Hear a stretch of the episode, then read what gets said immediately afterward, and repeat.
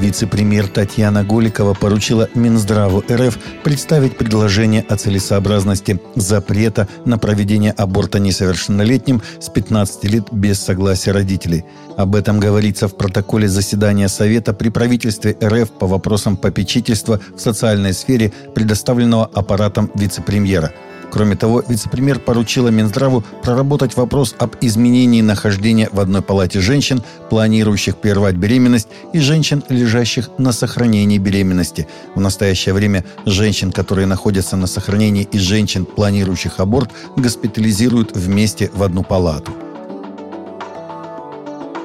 Говоря о предполагаемом запрете сцен насилия в компьютерных играх, нужно уточнить, что под этим подразумевается и в каком контексте, заявил РИА Новости зампредседателя Синодального отдела по взаимоотношениям церкви с обществом и СМИ Московского патриархата Вахтан Кипшидзе, комментируя соответствующую законодательную инициативу. Ранее первый замглавы Комитета Госдумы по просвещению Яна Лантратова разработала поправки, есть в распоряжении РИА Новости, к законопроекту законопроекту о пропаганде ЛГБТ. Они предполагают запрет распространения в России компьютерных игр, содержащих материалы с пропагандой порнографии, жестокости и насилия с ненормативной лексикой, информацией о способах изготовления наркотиков и психотропных веществ, способах суицида.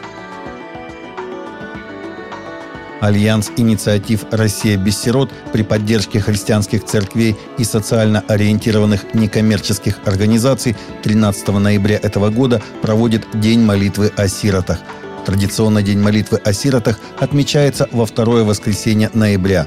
В этом году организаторы обращают особое внимание на важность молитвы о сиротах и вдовах в соответствии с отрывком из Священного Писания, который гласит «Научитесь делать добро, ищите правды, спасайте угнетенного, защищайте сироту, вступайтесь за вдову». 13 ноября 2022 года на церковных собраниях общины РЦХВЕ будут возносить молитвы о сиротах и вдовах, семьях, оказавшихся в тяжелых жизненных обстоятельствах. Будем молиться за приемных родителей и волонтеров, которые помогают сиротам и вдовам. В Австралии церковные приходы приходят в упадок, а тысячи храмов сносят, продают и переоборудуют в жилые особняки, тренажерные залы, детские заведения, офисы и библиотеки, сообщает The Guardian. Расходы на эксплуатацию и ремонт молельных домов все чаще становятся непосильными для приходов, и они вынуждены их продавать. При этом многие в общинах обеспокоены судьбами исторических зданий. О сокращении приходов много говорят и пишут. Прошлогодняя перепись зафиксировала, что доля христиан в Австралии впервые упала ниже 50%. На сайтах продажи недвижимости за последний год зафиксировано порядка 40 тысяч поисковых запросов по слову «церкви». На этот год в стране проданы многие десятки церквей, особенно в сельской местности Австралии, где демографическая ситуация все хуже, идет отток населения, а прихожан уже недостаточно для поддержания жизнеспособности церквей. По словам полиции, местных и национальных лидеров-евангелистов, пастор-евангелист на юге Лаоса, тело которого недавно нашли изуродованным, был подвергнут пыткам и жестоко убит. Источники, близкие к полицейскому расследованию, сообщили, что, по их мнению, Си был убит из-за своей веры во время быстрого роста лаосских христианских общин.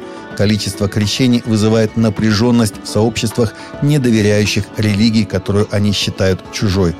Официально названная Лаосская Народно-Демократическая Республика с 1975 года, страна, граничащая с Таиландом, Мьянмой и Китаем, является социалистическим авторитарным однопартийным государством. Приблизительно 60% из 6,8 миллионов жителей Лаоса являются буддистами, и поклонение предкам и духам неразрывно связано с их мировоззрением.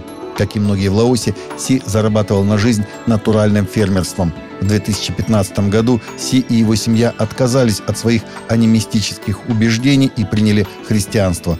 Вскоре напряженность обострилась, когда деревенские власти и местная полиция заявили, что христианство несовместимо с их традиционными верованиями и культурными обычаями. Си и другим христианам было отказано в основных правах, таких как доступ к питьевой воде.